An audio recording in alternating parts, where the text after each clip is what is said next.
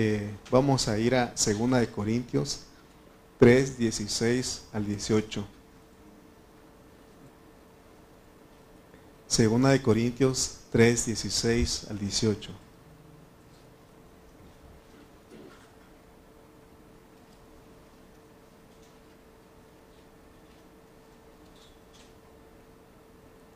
Dice la palabra de Dios, todos son bienvenidos a esta comunión.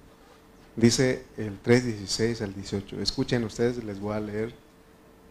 Pero cuando se conviertan al Señor, el velo se quitará, porque el Señor es el Espíritu, y donde está el Espíritu del Señor, allí hay, hay, allí hay libertad.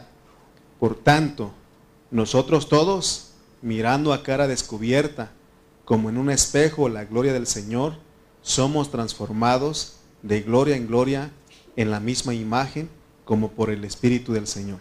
Vamos a orar. Padre de gloria, Padre de misericordias, Señor, en esta noche, Señor, venimos delante de ti. Queremos, Señor, pedirte que, Señor, que corras el velo. Señor, que podamos que nada nos estorbe, que nada nos impida, que no, nada nos separe de ti. Eh, queremos recibirte como esa palabra, queremos recibir esa gloria, Señor, recibir esa vida, esa vida gloriosa, Padre. Señor, nosotros hemos entendido que hemos sido puestos en esta tierra con un propósito y el propósito es de que haya expresión tuya a través de nosotros.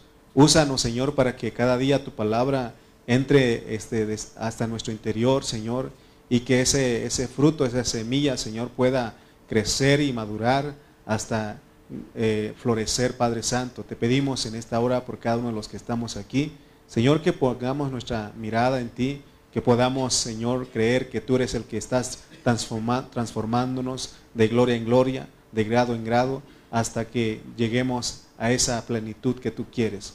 Gracias te damos, Señor, por tu palabra. Ayúdanos, Señor, en esta hora, en Cristo Jesús. Amén. Lo que vamos a dar una introducción antes de desarrollar todo el mensaje, pero nuestro tema es somos como espejos correctos sin velo. Somos como espejos correctos sin velo. Entonces vamos a estar este, viendo eh, lo que quiere decir aquí Pablo. Eh, que nosotros los cristianos debemos de reunirnos como iglesia, pero tenemos que reunirnos sin velo, porque dice el versículo 16, eh, pero cuando se conviertan al Señor, el velo se quitará. Hay un velo, ahorita vamos a estar explicando a qué se refiere a eso, de, de eso. Quiere decir que cuando uno se convierte a Dios, Él quita todos los velos que no dejan ver al Señor Espíritu. Fíjense que hay gente que este, no cree que no creen en el, Dios triuno, no creen que Dios Padre, Hijo y Espíritu eh, son coexistentes, coinherentes, o sea que coexistentes es que existen al mismo tiempo. Y coinherentes, el Padre está en el Hijo, el Hijo está en el Espíritu y el Espíritu en el Padre. Ese es el misterio que muchas personas no pueden comprender. Sin embargo, nosotros Dios ha quitado ese velo, no tenemos problemas para poder creer en eso. Entonces, eh, estos versículos que leímos están hablando o nos están hablando de que los judíos tenían velo. Quiere decir que había algo en ellos que no los dejaba ver la realidad del Cristo resucitado.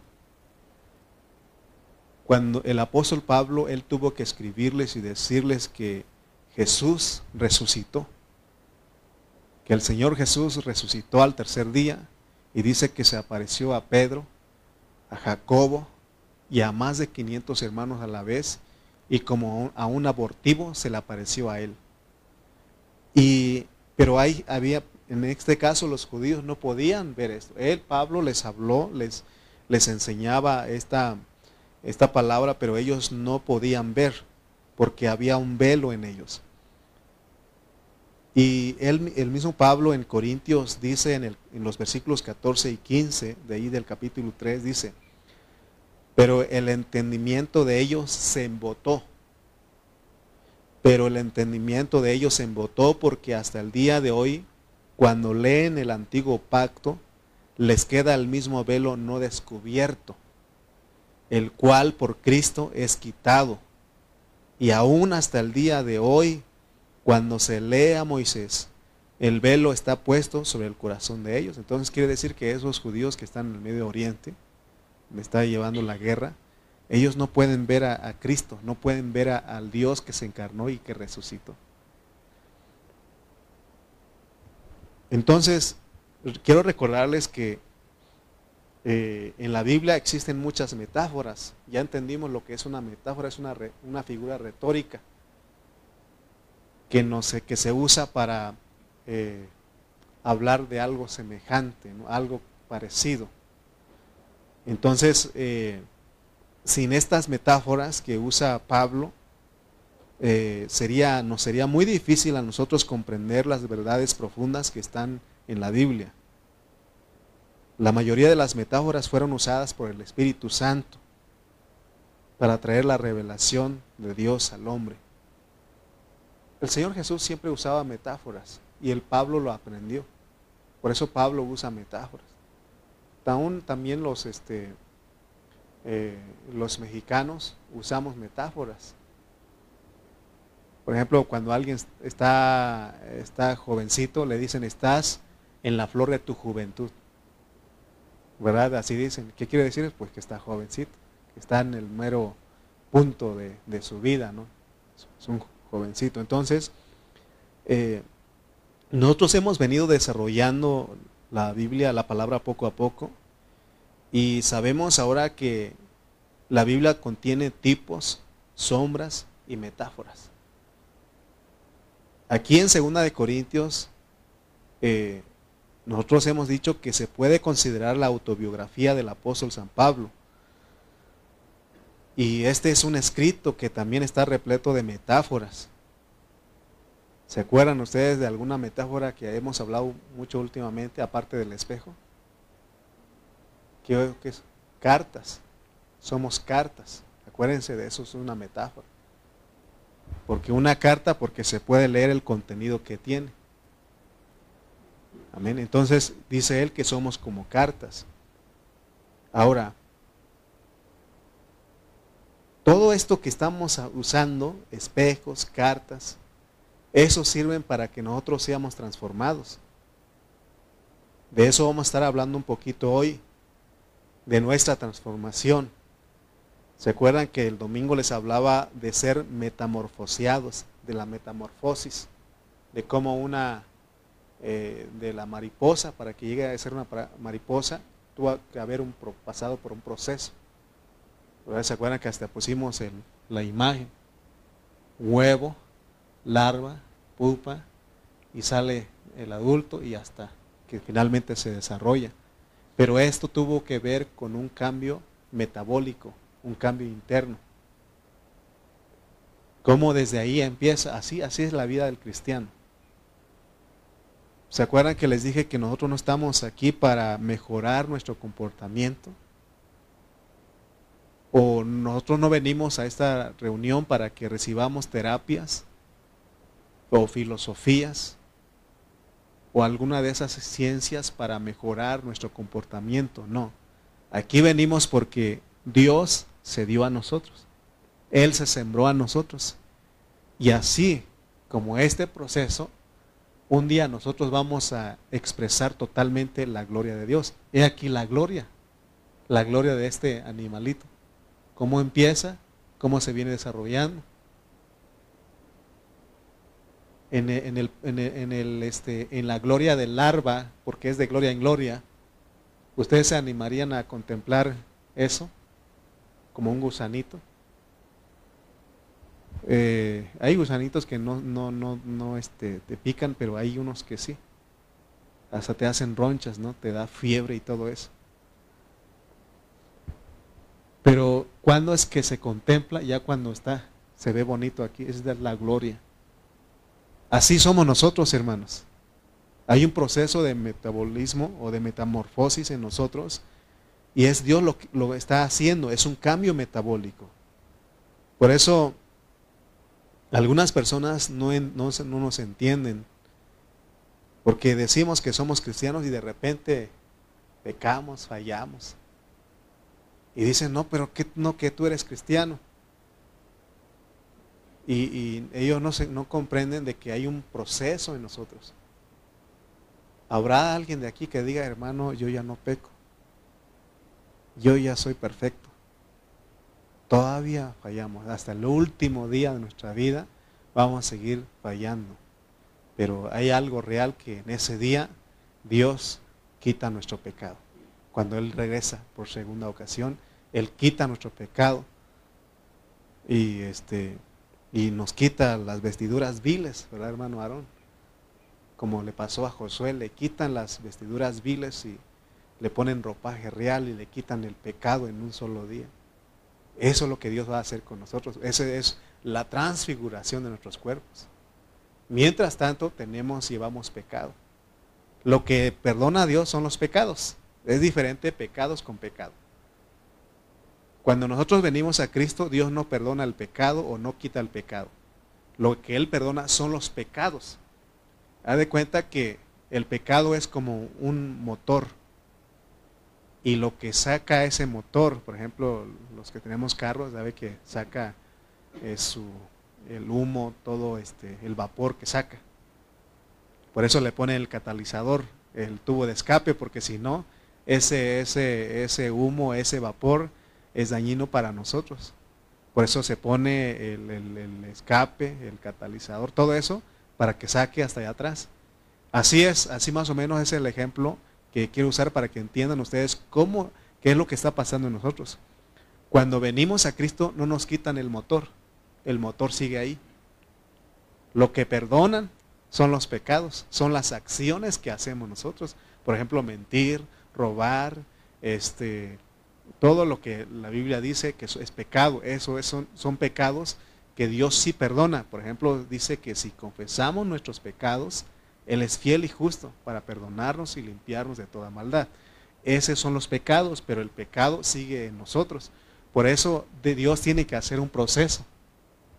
Este proceso Él tiene que hacerlo hasta que finalmente un día en su venida, Él, nuestro cuerpo es transfigurado, Él quita nuestro, el pecado en nosotros y quita, desecha este cuerpo de muerte, de pecado, y nos da un cuerpo transfigurado, un cuerpo glorificado, y ya se acabó el pecado. Pero mientras tanto vivimos nosotros, mientras nosotros vivamos, ahí va a estar el pecado. Ahí va a estar el pecado. Entonces, yo creo que vean ustedes el proceso que Dios está, está llevando a nosotros. Y ese proceso es de gloria en gloria. Es poco a poco. Por eso tengamos paciencia, nosotros mismos tengamos paciencia. Y los que están a nuestro alrededor tengan paciencia porque no es de la noche a la mañana. Nadie puede decir, ya hermano, ya estoy eh, glorificado o transfigurado. No, todavía estamos luchando con el pecado. Pero hay algo que tenemos que hacer es estar bajo este proceso de transformación todos los días. Todos los días tenemos que clamar a Dios. Entonces los creyentes del nuevo pacto debemos experimentar un cambio interno para que nosotros podamos llegar a ser los que expresan la misma imagen de Cristo. Pablo, él entendió eso. Pablo no, cuando él dijo, dio la declaración, ya no vivo yo, mas Cristo vive en mí. Ese no lo dijo inmediatamente. Llevó tiempo para que él pudiera decir eso, porque todo es un proceso, pero la, la, idea es de que lleguemos a decir como Pablo que ya no vivimos nosotros, sino que Cristo vive en nosotros, pero se tiene que ver. Amén. Leamos otra vez 2 de Corintios 3, 16 al 18. Pero cuando se conviertan al Señor, el velo se quitará, porque el Señor es el Espíritu y donde está el Espíritu del Señor hay libertad. Hay una alabanza que, un coro que hace mucho tiempo atrás cantábamos. Bueno, aquí no es esa iglesia, pero yo me acuerdo cuando era un niño, cantaban en la iglesia, donde dice, ¿dónde está el Espíritu de Dios? Hay libertad, hay libertad. ¿no? Y nosotros pensábamos que esa libertad es para hacer lo que queramos. Pero para, bajo este contexto, la libertad es de que ningún velo te, está esclavizando, no hay esclavitud. Porque la libertad que Dios nos ha dado es que somos libres, no hay ningún velo, porque está hablando, dice, porque, pero cuando se conviertan al Señor, el velo se quitará. ¿Cuál es el velo? Ahorita los voy a llevar y vamos a ver qué, cuál es este velo. Y, y tenemos libertad. Nada nos puede separar del Señor, porque el velo es algo que separa. Y dice el versículo 18, por tanto nosotros todos, mirando a cara descubierta, como en un espejo la gloria del Señor, somos transformados de gloria en gloria en la misma imagen como por el Espíritu del Señor. Fíjense que en este versículo 18 Pablo dice que nosotros somos como un espejo. Y como un espejo debemos de reflejar la gloria del Señor. Por eso es importante que debemos de entender o considerarnos que somos un espejo sin velo. ¿Ustedes saben lo que es un velo? ¿Saben lo que es un velo? ¿Verdad? es algo que te tapa. Un velo. Por ejemplo, cuando las mujeres, cuando se van a casar, ponen un velo. Le ponen le cubren su rostro. Y ya cuando se casan, el novio que hace, le quita el velo. ¿sí? Entonces, todos nosotros sabemos que un espejo, fíjense lo que es un espejo. ¿Cuántos usan espejo en su casa? Nadie, nadie usa. Sí, todos usamos, ¿verdad? Pero ¿por qué no dicen pues? Sí, todos usamos, ¿verdad que sí? Todos usamos. Más las mujeres. ¿Sí? Bueno, también los hombres usamos. ¿O habrá algún varón aquí que no usa espejo? Todos usamos, ¿verdad? Yo sí voy al espejo.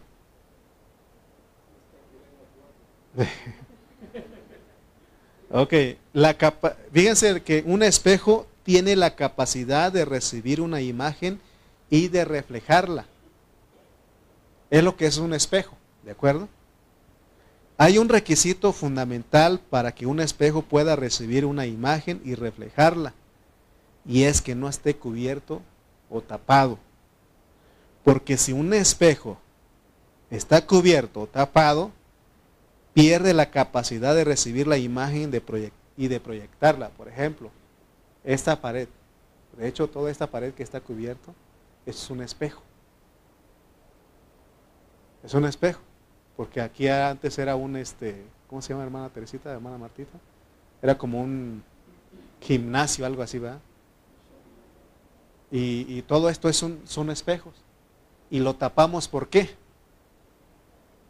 Para que no, no se distraiga usted. Porque si no se iba a estar peinando todo. Las primeras reuniones que tuvimos nos costó porque eh, no lo topamos, tapamos luego, luego. Entonces se veían las personas ahí, pero ahorita que tapamos, se perdió la función del espejo. ¿Sí? No se alcanza a ver, porque lo tapamos bien para que no se viera.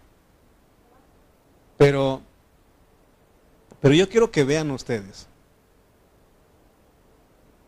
si este espejo, si un espejo está cubierto o tapado, pierde la capacidad de recibir la imagen y de proyectarla. Esa es la idea de Pablo cuando dice en el versículo 18, por tanto nosotros todos mirando a cara descubierta como en un espejo. Vamos a poner la, nueva versión internacional. A ver, Emily, por favor. 3.18 de la nueva versión internacional. Así todos nosotros que con el rostro descubierto reflejamos como en un espejo la gloria del Señor. Ya cambia, se entiende mejor esto. O sea que nosotros somos un espejo que reflejamos la gloria del Señor, pero para que podamos reflejar no debemos de ser como esos espejos que están en estas paredes, porque están tapadas. Otro ejemplo. Este proyector tiene una, un lente aquí. Y si yo le tapo y le hago esto, pierde su función, ya no refleja lo que le están emitiendo. Por eso nosotros tenemos que abrir aquí. Es más, a veces mi, esposa lo deja aquí, así. Es que a veces no, ah, por ejemplo, ya está abierto, pero ahí todavía necesita abrir más completamente. Y se ve. Entonces, esa es la idea, pues. Que no tengamos ningún velo. Quiere decir que en nuestro interior tenemos la capacidad de recibir y de reflejar a Cristo. Todo el cristiano tiene esa capacidad, no por él mismo, sino por el Espíritu del Señor que recibimos nosotros.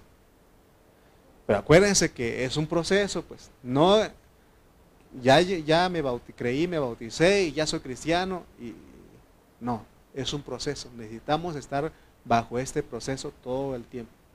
Tenemos que asegurarnos que no hay ningún velo que nos estorba. Porque si hay un velo, no se puede recibir, mucho menos reflejar. Entonces vean ustedes otra metáfora que Pablo usa para que entendamos cómo es la vida cristiana. ¿Cómo es nuestra vida cristiana? Somos qué? Como un espejo. Somos como un espejo. Si nosotros tenemos cuidado de que no haya ningún velo, de esta manera nosotros somos transformados porque podemos mirar con cara descubierta, como en un espejo, la gloria del Señor o el brillo del Señor. Entonces aquí nos pone Pablo a nosotros como un espejo, pero un somos debemos saber que somos un espejo que no está cubierto, que no está velado, que no está tapado. Porque un espejo cubierto, tapado, pierde su capacidad de recibir la imagen y de proyectarla. Esta es una, algo, una, una metáfora maravillosa. Solamente al Espíritu Santo se le ocurre escribir esto. Si Pablo él mismo hubiera escrito sin la guianza del Espíritu Santo, quién sabe qué le hubiera escrito. Pero Dios es tan maravilloso que pone cosas para que veamos nosotros cómo es nuestra vida cristiana.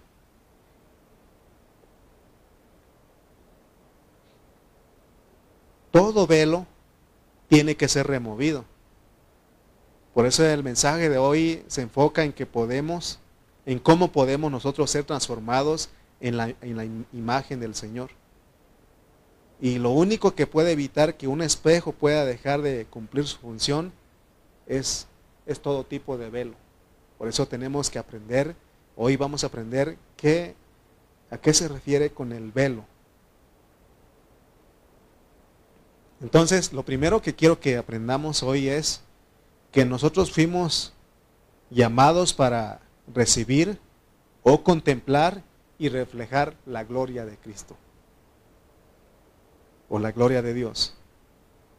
Nosotros no solamente somos transformados al mirar al Señor, sino también al reflejarlo. Vamos a leer otra vez este versículo. Así todos nosotros que con el rostro descubierto, porque ya no hay velo, reflejamos, porque nosotros ya lo recibimos. Porque dice, cuando se convierta en el Señor, el velo será quitado. Ya el convertirnos es arrepentirnos y pedir perdón al Señor y venimos a Él, lo recibimos. Pero también nosotros tenemos que reflejar, como en un espejo, la gloria del Señor. Si eso pasa en nosotros, somos transformados a su semejanza, con más y más gloria, por la acción del, del Señor que es el Espíritu, porque como Espíritu es el Dios resucitado. Amén. Si nosotros solo contemplamos al Señor y no lo reflejamos, entonces no estamos usando la fórmula correcta para poder ser transformados. La fórmula correcta para que haya un cambio metabólico en nosotros, para que dejemos las cosas malas que hacíamos, es de que nosotros hagamos estas dos cosas. Contemplar o recibir y reflejar. Contemplar y reflejar. Lo contemplas, pero también lo reflejas. La transformación viene de la función del espejo, que es contemplar. Pero nosotros no contemplamos a Cristo para dejarlo opacado, sino que lo contemplamos para reflejarlo. Es muy importante que nosotros entendamos cómo es nuestra transformación. Es que es un camino de, de dos vías. Recibes, pero también reflejas. Contemplas, pero también reflejas. No se puede nada más recibir y que se quede ahí. Es también para reflejarlo. Porque ese reflejar también alcanza, porque es una luz que nosotros reflejamos para que otros también alcancen esto que nosotros recibimos.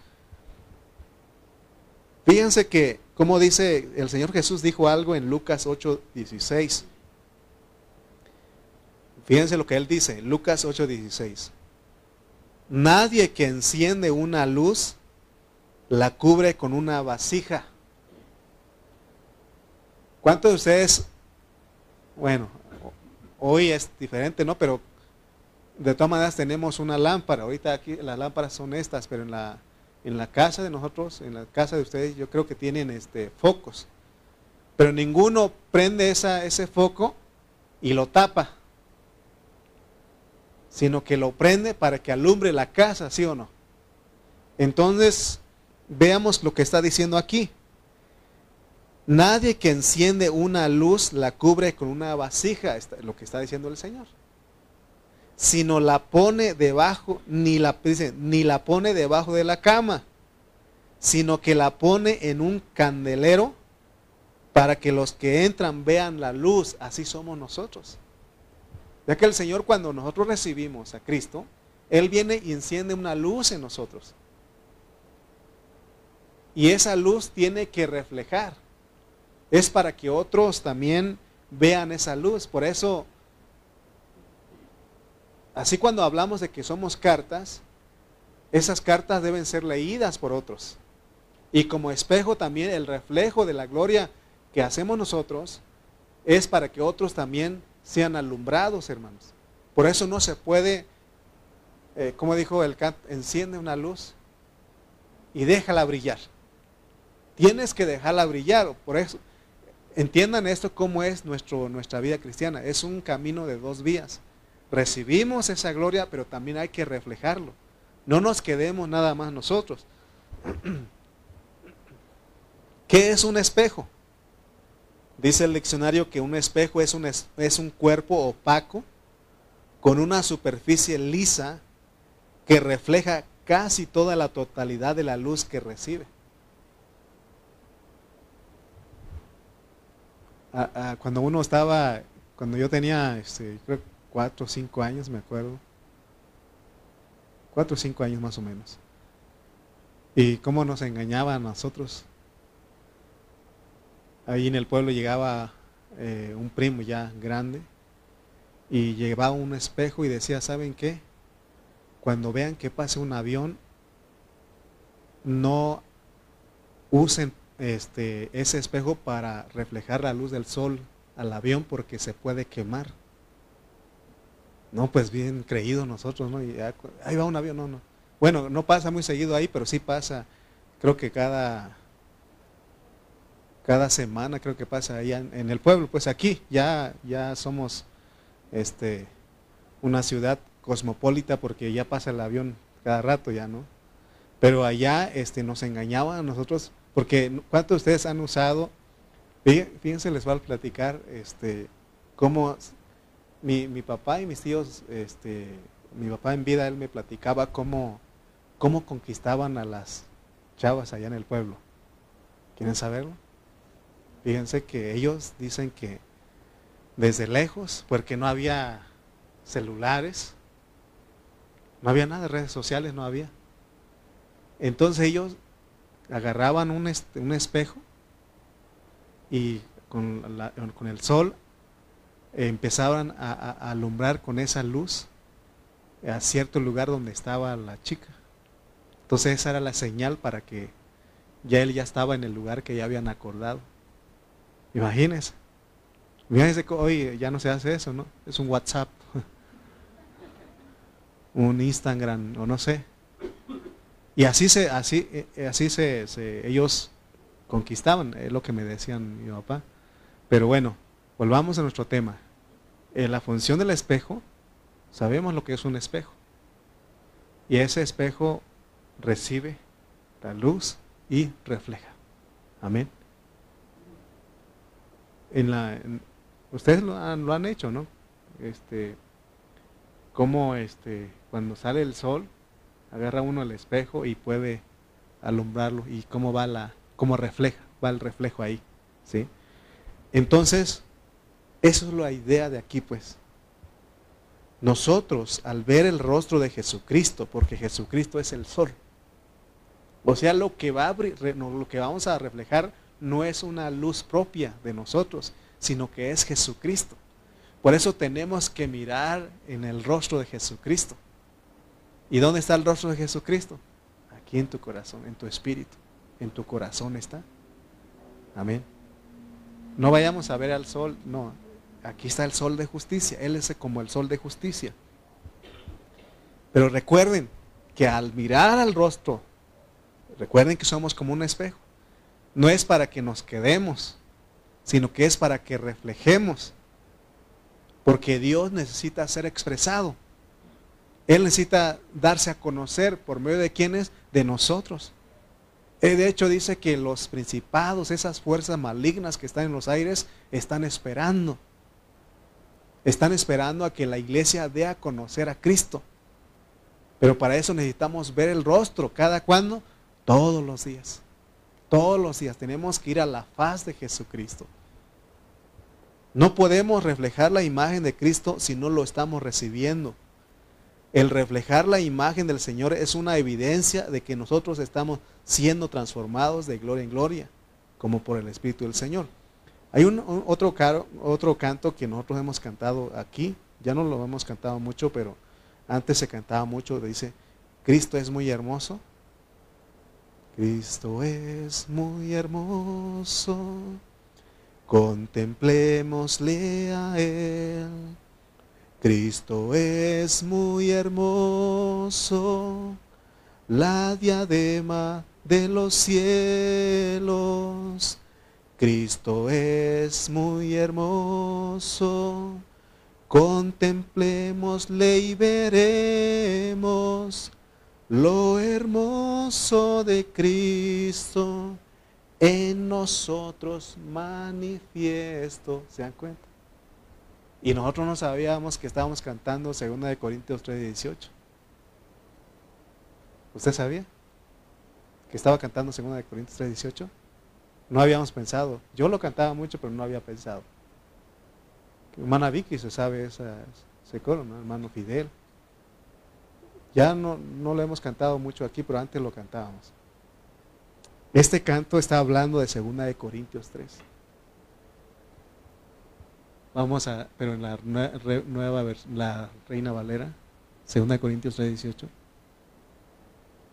Por tanto, oh, eso se lo aprendió Evan y este Johan, ¿verdad? Por tanto, nosotros todos, mirando a cara descubierta, porque ya no hay velo, dice, como en un espejo, la gloria del Señor, somos transformados de gloria en gloria. No puede haber esta transformación si no estamos mirando el rostro. ¿Sí? Mi esposa sacó su espejo. Pero realmente el espejo somos nosotros. ¿De acuerdo? El espejo somos, somos como un espejo. Recibimos y reflejamos.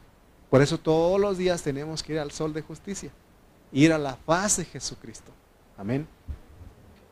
Si estamos comprendiendo eh, la metáfora, que Pablo usa para que nosotros seamos transformados. ¿Sí estamos comprendiendo?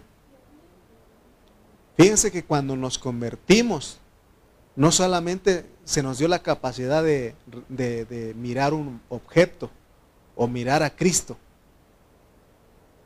porque puede ser que veamos a Cristo, que lo miremos, pero no lo estemos reflejando. Entonces la función completa de un espejo es recibir y reflejar la luz. Amén. Eso, así debemos ser nosotros. ¿Cómo podemos nosotros ser espejos que miran y reflejan al Señor? ¿Cómo se puede hacer eso?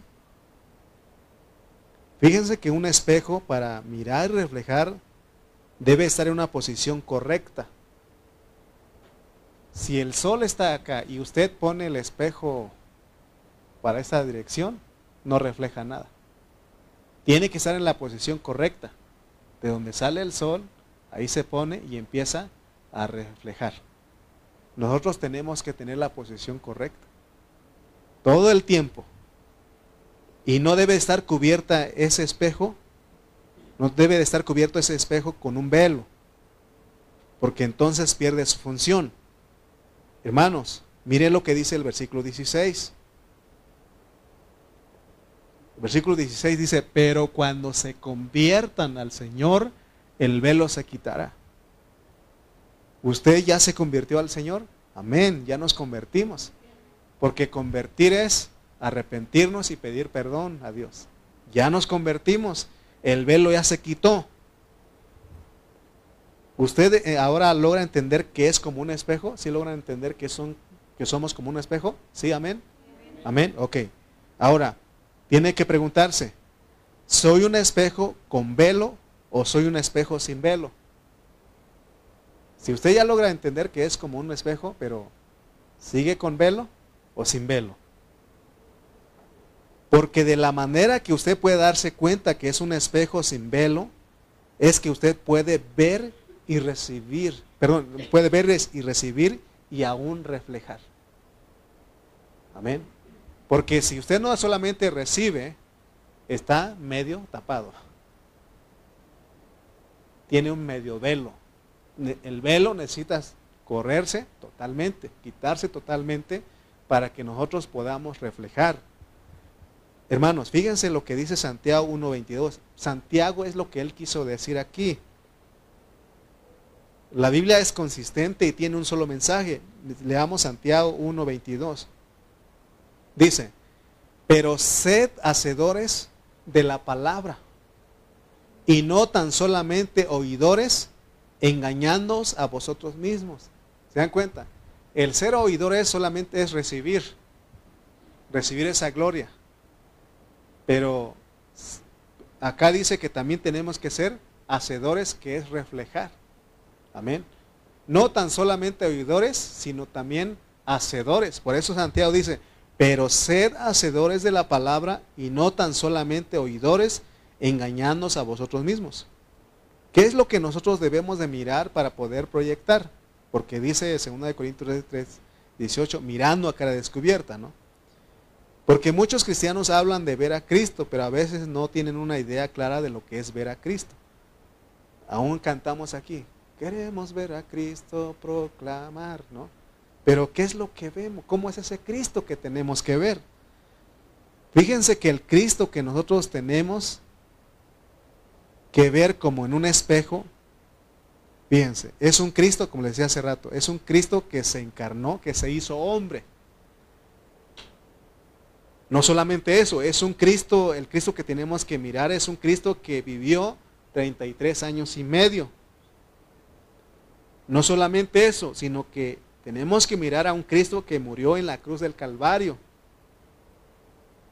Aún no es suficiente, necesitamos mirar a un Cristo que resucitó y que hoy día es el Cristo resucitado y que ha llegado a ser el Señor Espíritu que mora dentro de nosotros. Ese es el Cristo que tenemos que mirar. Por eso les decía que es verdad que Dios está en el tercer cielo, Cristo está en el tercer cielo. Y Él es como el sol de justicia, dice la Biblia.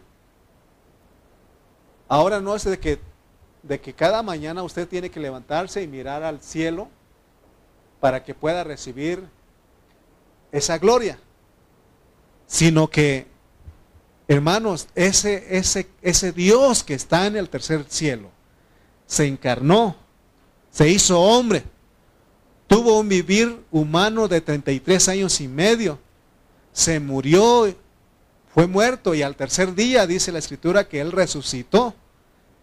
Y al resucitar Él vino a ser el Espíritu, el Señor Espíritu que mora dentro de nosotros. Por eso solamente que ejercites tu espíritu, que vayas a tu corazón, que no dice la Biblia cerca de ti. Está la palabra en tu boca y en tu corazón. Amén. De esa manera recibimos y reflejamos y de así somos transformados. Esa es la fórmula que Dios nos está dando aquí. Porque yo puedo orar por ustedes y lo estamos haciendo. Pero lo más efectivo es, es esto, que nosotros creamos que estamos recibiendo y estamos reflejando. ¿Cómo?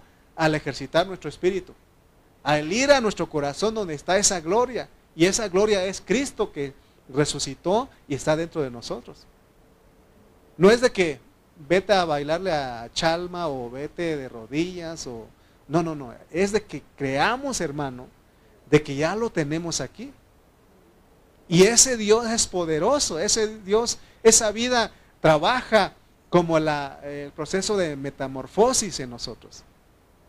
Por eso poco a poco no sé cuántos años le queda a usted de vida, pero ese tiempo Dios va a terminar la obra que empezó en usted. Solamente es que lo busquemos. Porque a veces decimos, hermano, no puedo cambiar. Pero está siguiendo esta fórmula. Se nos olvida a nosotros. El mensaje pasado les dije a ustedes, hermanos, que todas las mañanas, que desde que uno despierta, tiene que ver, tenemos que ver que estamos bajo este proceso y aún clamar al Señor.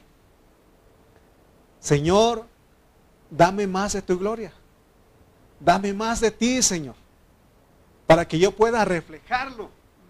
Entonces el Señor viene a nosotros y nos da. Pero si nosotros no clamamos, si nosotros no oramos, hermano, vienen las tentaciones, vienen las cosas y caemos. O a veces sentimos, o los que están a nuestro alrededor, dicen que no cambias. ¿Por qué? Porque, hermano, cuando nos despertamos, lo que hacemos es, lo que menos hacemos es acordarnos del Señor.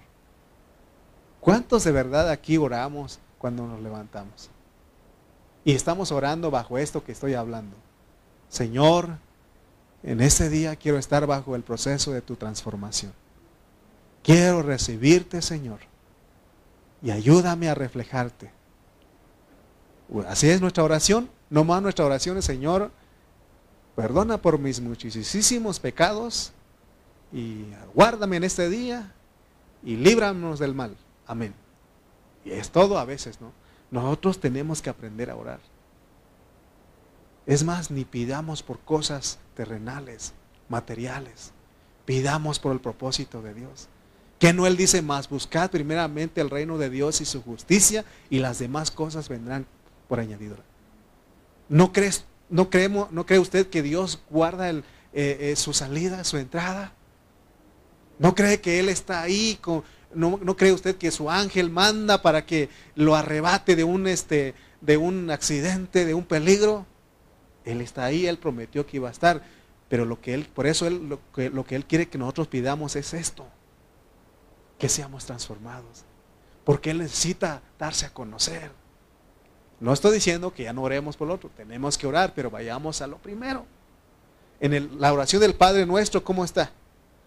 Padre nuestro, que estás en los cielos, santificado sea tu nombre, venga tu reino, hágase tu voluntad, como en el cielo, así también en la tierra. ¿Alguna vez, en algún momento ahí se escuchó eh, cuida mi camino, eh, que no me falte comida, que no me falte trabajo. ¿Verdad que no? Padre nuestro, que estás en los cielos, santificado sea tu nombre. Venga tu reino, hágase tu voluntad. ¿Sí o no? Ah, pero también la otra parte voltea y dice, danos nuestro pan de cada día. Perdónanos como perdonamos a los que nos deben ¿Sí? o sea, sí, también podemos pedir eso, pero lo primero a lo primero. Que tu vida, que, nosotros recibamos Cristo, que recibamos gloria para poder reflejar.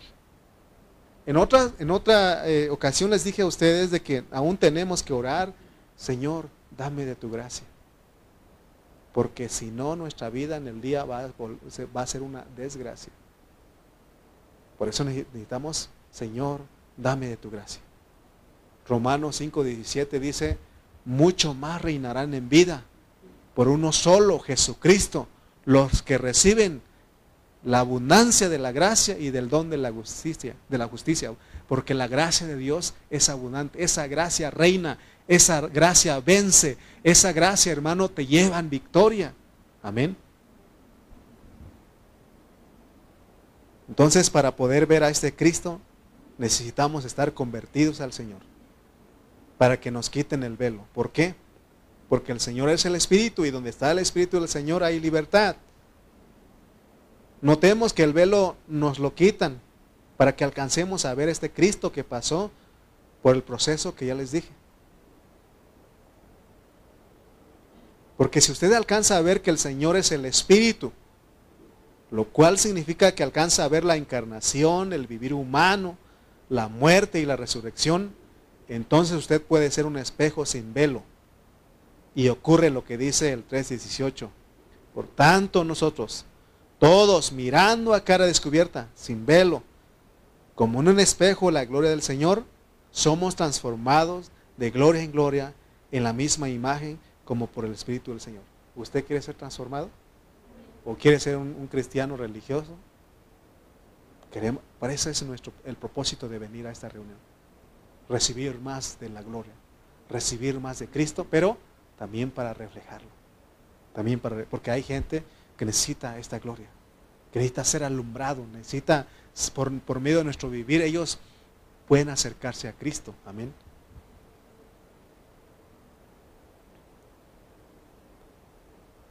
Ser un espejo sin velo es ver que Cristo cambió de forma, que ya no está en la carne, sino que ahora es el Espíritu. Hermanos, tenemos que alcanzar a ver que ahora el Señor es el Espíritu y que Él es el que está en nosotros para transformarnos. Nosotros ya no tenemos a Cristo en la esfera física. Él sí estuvo en la esfera física por tres años y medio, pero Él ya no está ahí. No tenemos que centrarnos ahí, sino que ahora tenemos que ver que Él ahora es el Espíritu porque Él murió y resucitó. Si nosotros alcanzamos a ver esta gloria, si alcanzamos a ver este Cristo glorioso, ese Cristo resucitado, todo velo se nos es quitado, hermanos. Y así nosotros somos transformados poco a poco.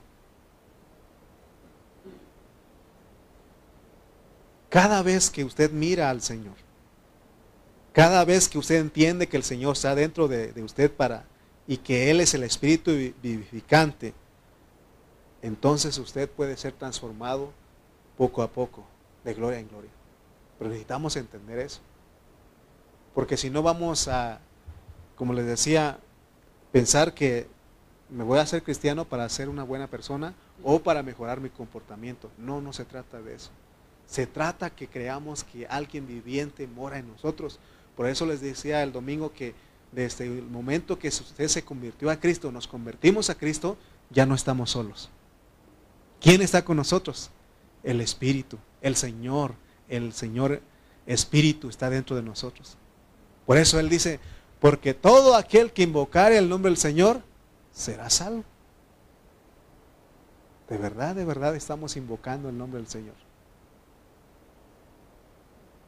Nosotros somos muy, muy descuidados, hermanos. A veces no le creemos.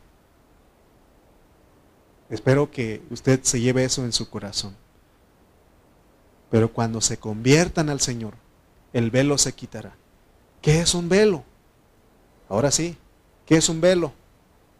Un velo es una cortina, es algo que produce separación. Por ejemplo, tenemos estas cortinas, ese es un velo, separa, ese velo separa de, este lugar allá afuera, ¿no? Entonces, eh, vamos a poner una imagen del tabernáculo. A ver si se puede ver. El tabernáculo tenía tres lugares. Este es el atrio, el lugar santo y el lugar santísimo. Y hay algo que divide para que desde acá del atrio no se pueda ver el lugar santísimo, donde está la presencia de Dios. Así estaba en el, Antiguo Testamento. Así era el tabernáculo. Entonces, lo que divide para el, lugar santo es un velo que está ahí, están las cortinas. Pero para el lugar santísimo hay otro velo, porque no cualquiera podía, podía entrar hasta el lugar santísimo. La mayoría de las personas podían llegar al lugar, eh, al atrio. Y aquí en el atrio están, este, este es el, donde ponen las ofrendas. Y el abacro, estos son figuras de que, por ejemplo, un velo que nos separa a nosotros o que impide que nosotros podamos ver el rostro de Cristo, porque esta es una figura. Así estamos nosotros. Tenemos, somos de tres partes.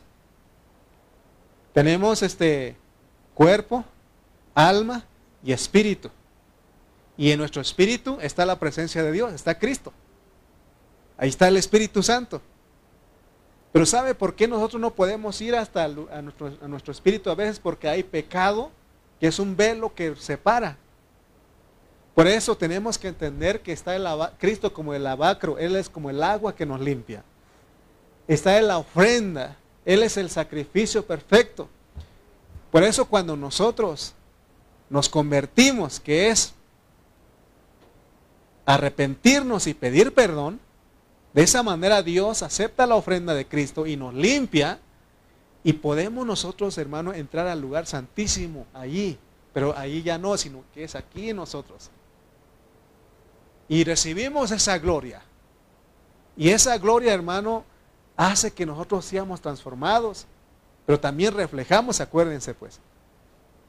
Solamente eh, el sumo sacerdote podía entrar al lugar santísimo una vez por año. Y él también iba con temor y temblor. Por eso le amarraban algo en su pie para que escuchaba, para que hiciera ruido si porque nadie podía entrar hasta allá porque allá estaba el arca. Y entonces, hermano, esa persona tenía que santificarse, tenía que lavarse aquí, presentar sacrificios para poder entrar al lugar santo y luego para entrar al lugar santísimo. Fíjense que ahora nosotros tenemos el privilegio. Solamente es que nos convirtamos al Señor. El velo es quitado. Por eso todos los días tenemos que arrepentirnos. Tenemos que pedir perdón porque nos ensuciamos, hermano. Por eso le decía que no ningún hermano puede decir, hermano, ya no peco, ya no me ensucio. Todos los días pecamos. Ya sea nuestro pensamiento, ya sea un hecho, nosotros pecamos. ¿Por qué? Porque tenemos el pecado. Pero ahora la diferencia de antes de convertirnos a Cristo, ahora que nos, convertimos, nos convertimos a Cristo, es que ahora nosotros ya no pecamos habitualmente, no es un hábito en nosotros. Pecamos ocasionalmente. Pero cuando antes de convertirnos a Cristo era así, era un hábito. Mientras más y más nos perdíamos en el pecado. Por eso hoy tenemos que venir y ver que ese velo ya se quitó. Pero hay otros velos, hermano. No solamente es ese velo del pecado. Por ejemplo, los judíos tenían su religión, tenían la circuncisión, a pesar de que Pablo les habló claramente de que la ley ya había caducado, que la circuncisión no valía nada, que la dieta no valía nada, pero como ellos, como esas cosas vinieron a ser como velos en ellos y por eso ellos no fueron como un espejo. O fueron un espejo, pero un espejo opacado, un espejo cubierto. Por eso no pudieron reflejar. Es más, dice la Biblia que ni lo recibieron. San Juan 1.11, 1.11 dice, a lo suyo vino y lo suyo no lo recibieron. O sea que Él vino primeramente a ellos y ellos no lo recibieron, pero en el 12 dice, dice aquí el 11, a lo suyo, a lo suyo vino y lo suyo no lo recibieron porque tenían velo. Versículo 12, mas a todos los que le recibieron, a los que creen en su nombre, les dio potestad de ser hechos hijos de Dios. Fíjense hermano, tenemos esa gloria. Los cuales, dice el 13, no son engendrados de sangre, ni de voluntad de carne, ni de voluntad de varón, sino de Dios. O sea que Dios vino a nosotros, se dio a nosotros. Tenemos que tener cuidado, hermanos, porque podemos ser espejos con velos. El hecho de que somos cristianos del Nuevo Testamento, no, el hecho de que seamos cristianos del Nuevo Testamento no nos hace mejores que los judíos. Porque puede haber cristianos que tenemos o que tengamos velos o que, somos espejos con un velo, aunque ya hemos recibido a Cristo. ¿Se acuerdan que hemos leído que el príncipe de este siglo cegó el entendimiento de los incrédulos? Podemos caer y no ver al Cristo. Ya siendo cristiano, ya, ya habiendo recibido a Cristo, puede ser que no estamos reflejando. Y aún puede ser que no estamos mirando su rostro todos los días. Hay cristianos que no han, han entendido. Ellos están ocupados en muchas cosas, afanados en muchas cosas, menos ver el rostro y enseñar también a los hermanos que vean la faz de Jesucristo, porque eso es lo que nos transforma a nosotros. A Dios tenemos que venir sin velos.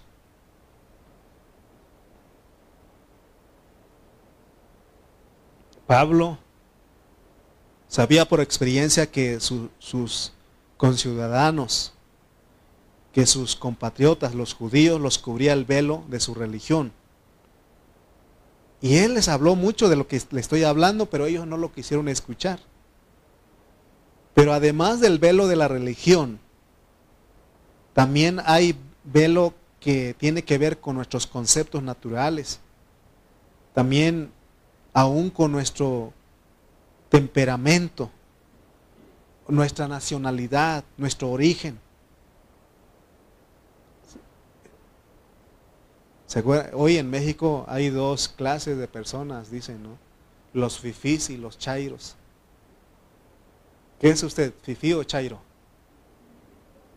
¿Somos cristianos, sí o no? Sí, ni fifí ni chairo, somos cristianos.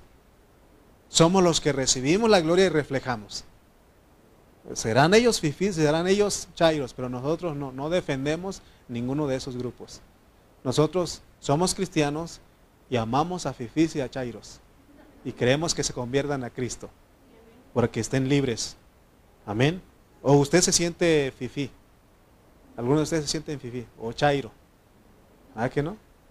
Nosotros somos cristianos. Cuando dice esos Chairos, no me ofende. No soy. Eh, es que te crees. A mí me dicen a veces Fifi porque creen que tengo mucho dinero. Nada, nadie dice eso. Hermano, nuestro carácter hay personas extrovertidas y personas introvertidas. ¿Quiénes son esas personas? En una situación social, una persona extrovertida suele tener más confianza y siempre tiene algo que decir. También eso puede ser un velo. Pero una persona introvertida prefiere escuchar y pensar antes de hablar. Suele ser más consciente de su forma de pensar, sentir y hacer. O sea que nosotros tenemos muchos velos, aún esas cosas, ¿no? Hay hermanos que hablan mucho y hay hermanos que son más callados. ¿Por qué el callado no habla? Porque el que habla mucho no deja. ¿Sí o no? ¿Es la realidad, sí o no? Ustedes están callados, ¿por qué? Porque yo estoy hablando mucho, ¿sí o no? Pero si yo me callo, ustedes van a hablar. Por eso cuando nos juntemos en nuestras reuniones, seamos balanceados, porque eso nos va a separar, porque eh, velo es una separación. Ya vimos el arca digo, el tabernáculo. El velo separaba los tres lugares. Entonces pueden haber tres lugares aquí. El que habla mucho, el que habla poco y el que habla nada. ¿Sí o no? Y, y, cuando, hey, habla tú, pero ¿cómo va a hablar si no lo dejamos hablar? ¿Sí o no? Entonces veamos esto porque son las cosas que nos separan a nosotros y no podemos recibir y no podemos reflejar. Amén. Por eso es que entre los cristianos no hay mucha transformación, porque cuando se reúne como iglesia hay conflictos de estos. tenemos problemas de nacionalidad, de costumbre, de comida, y todo eso es son velos que dividen. Nos volvemos espejos velados, tapados, que no contemplamos la gloria de Cristo, que cuando nos reunemos contemplemos todos a Cristo. Amén. ¿Cuál es el propósito de reunión de mujeres, de, de varones, de jóvenes, de niños? ¿Cuál es el propósito? ¿Cuál es el propósito de esta reunión? Que contemplemos a Cristo. Que mientras yo esté hablando la palabra, usted contemple a Cristo. Amén. Para que usted también pueda hablar con otros. Amén. Entonces, eh, que nada, hermano, nos, robe la bendición de ser los que recibimos y reflejamos. Debemos ser instruidos correctamente para no tener problemas de unidad y de unanimidad. Solo entonces no nos va a importar otra cosa aparte de Cristo. Nuestro único deseo va a ser mirar la gloria de Cristo, contemplarla y reflejarla. Que cuando nos reunemos, así como dijo nuestro hermano Toño al inicio, que sea Cristo, Cristo, Cristo, Cristo. Si hablamos Cristo, Cristo entre nosotros, no hay problemas. No nos metemos a problemas. Pero si mientras si nos salimos de esa esfera, hermano, hay problemas. Amén. Porque, hermanos, los velos son las cosas que te incomodan a ti. Tenemos que aprender a no vernos en la carne. Porque en la carne tenemos muchas fallas. Vuelvo a preguntar a alguien, puede decir, hermano, yo no tengo fallas. Todos tenemos fallas, ¿sí o no? Mejor veamos a Cristo en los hermanos y reflejemos la gloria del Señor a ellos para que ellos también reciban y reflejen a Cristo. Veamos el ejemplo de la luna. La luna es como un espejo. La luna recibe la luz del sol y la proyecta, ¿sí o no? Así debemos ser nosotros como la luna. Recibimos la luz de Cristo para reflejarla. Y así somos transformados. Debemos de confesar. Yo quiero reunirme con mi iglesia local, con mis hermanos, pero sin velo. Cada vez que vengamos a la reunión, sin velo. Que nada te estorbe. Oh, otra vez la reunión. Otra vez. No, que nada te estorbe te estorbe, que nada te incomode. Vamos a la reunión. reunión. Hermanos, cuando uno entiende esto, lo que más de usted en, el día es, ah, mi reunión, mi reunión de iglesia. Voy a reunirme con los hermanos. Y, desde allá aviso a mi cara que está contento. Porque venimos a reflejar, ¿sí o no? ¿A dónde vas? Ah, voy a la reunión. O sea, ¿qué animamos nosotros? ¿Sí o no? Entonces, mire, si nosotros nos reunimos con esa, como un espejo sin velo, fíjense lo que dice Hechos 2.46. Y con esto va a terminar.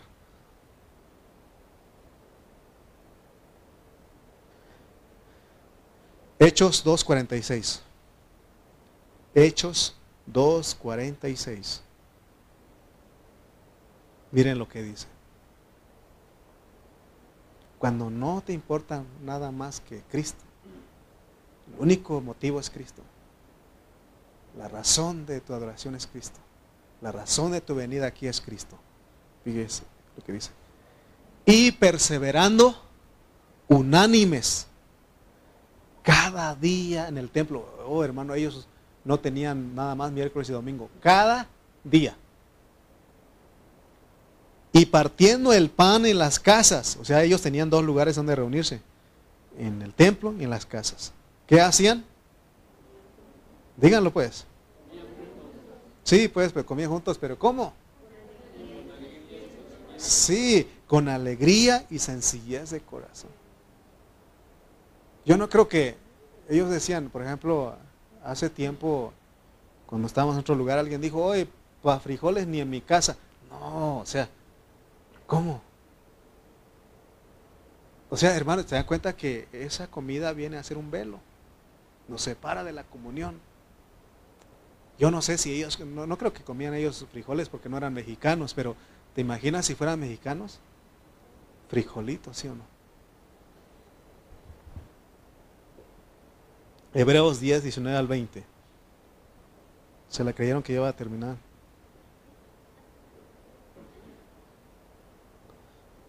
Hebreos 10, 19 al 20. Dice, así que hermanos, teniendo libertad para entrar en el lugar santísimo por la sangre de Jesucristo, tenemos libertad, dice, para el lugar. ¿Se dan cuenta que ah, cuando pusimos la imagen, no todos podían entrar al lugar santísimo? Pero ahora, así que hermanos, teniendo libertad para entrar en el lugar santísimo por la sangre de Jesucristo, por el camino nuevo y vivo que, Él nos abrió a través del velo. Porque, ¿se acuerdan que cuando Él resucitó o murió, se rasgó el, el velo del templo? ¿Sí? Es lo que, pues, eso es una figura para que entendamos que tenemos libertad.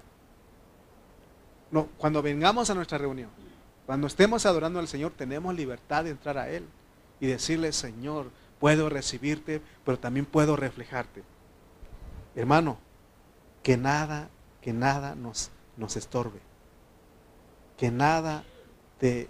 O sea, no tienes que hacer caso de las circunstancias. Siempre va a haber circunstancias. Y negativas. Tu propósito debe ser venir y contemplar a Cristo. Y si contempla la hermosura de Cristo, eso vas a reflejar.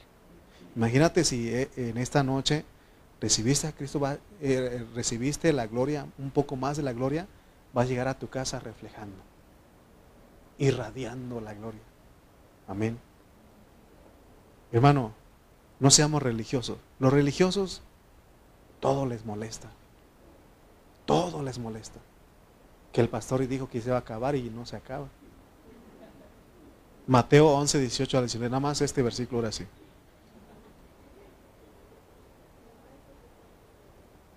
Mateo 11, 18 al 19. No, ahora sí.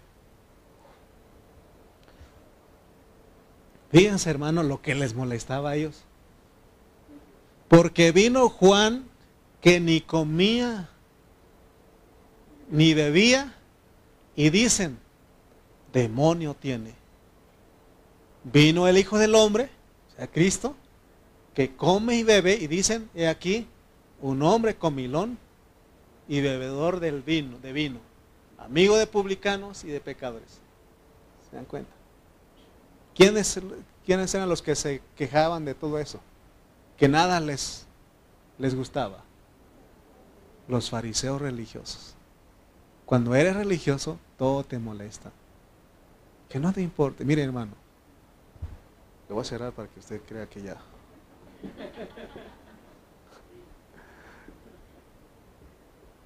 ¿Qué les iba a decir y se me fue?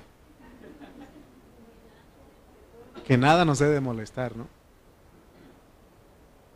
Nada nos debe de molestar a nosotros. Tenemos, nosotros venimos con un propósito aquí a recibir a Cristo. ¿A dónde vas? A recibir, pero ya lo recibí, no, a recibir un poquito más. Sí. O sea, ya no lo recibimos, lo recibimos en nuestro espíritu. Lo tenemos, ese, ese Cristo tiene que extenderse a nuestra alma.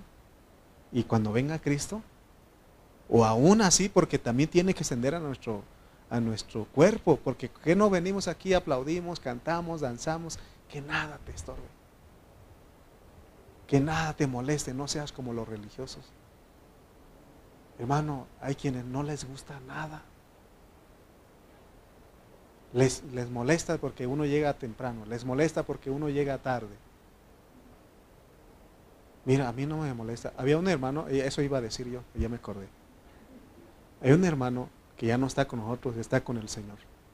Él se llamaba Daniel Hernández, algunos de aquí lo conocen. Y, él me decía, él no iba los miércoles a la reunión, cuando yo llegué aquí no iba los miércoles a la, reunión, nada más iba los domingos. Y un día le dije, hermano, ¿por qué usted no viene a los miércoles a la reunión? Hermano, es que salgo tarde y para no incomodar a los hermanos, mejor no vengo, me quedo en casa. Le dije, a mí usted no me incomoda. Me anima usted más si llega al amén, hermano. Porque usted, aunque sabemos que no, no llega tarde porque quiere, sino porque por su trabajo. Y él entendió eso y empezó a llegar, hermano. Porque yo tengo una, tenemos una experiencia en la iglesia en Burlington, donde está el pastor Cayetano, donde está el hermano Jesús Ceja, un hermano que se, que se llama José Orozco. Él todos los miércoles llegaba de verdad, de verdad, al amén. Pero él animaba con eso. Y saben, ahorita ya se pensionó, se jubiló, ahorita está reuniendo, llega temprano. Espero que sí. Ya no, ya no sé más de él, pero tenemos experiencia. Por eso a muchos hermanos les he dicho, hermano, aunque tarde, llegue, porque sabemos por qué no llega. ¿Por qué, por qué llega tarde? ¿Sí? Amén. ¿Sí? ¿Sí o no? Mi, hermana Araceli era otra de los que no llegaba los miércoles, ¿se acuerda? Y hablé con ella, le jalé las orejas. Le dije, no, tiene que llegar. Y, y empezó a llegar. Y es bendición, ¿sí o no? Todos los que venimos los miércoles sabemos que a la mitad va a llegar. Y cuando llega, uno está ahí, ¿y ahora qué? ¿Sí o no? Porque anima, ¿sí o no? Hermanos, no me molesta a mí. Por eso no me molesta a mí si usted le adora, si usted le canta, si usted le dice a Dios que le ama. No me molesta. Me anima a mí. Y si usted no dice nada, tampoco me molesta. Porque sé que un día usted va a ser uno de los que gritan. ¿Sí? Vamos a orar pues. Pónganse de pie. Porque si no, no termino. Y ya hace hambre. Vamos a orar. Padre Celestial, te damos gracias porque has sido bueno con nosotros. Ayúdanos, Señor. Padre, gracias porque pude entregar tu mensaje a mis hermanos. Que podamos, Señor, llevar esto en nuestro corazón. Que cada día lo saquemos ahí porque somos como un espejo que recibimos y reflejamos tu gloria.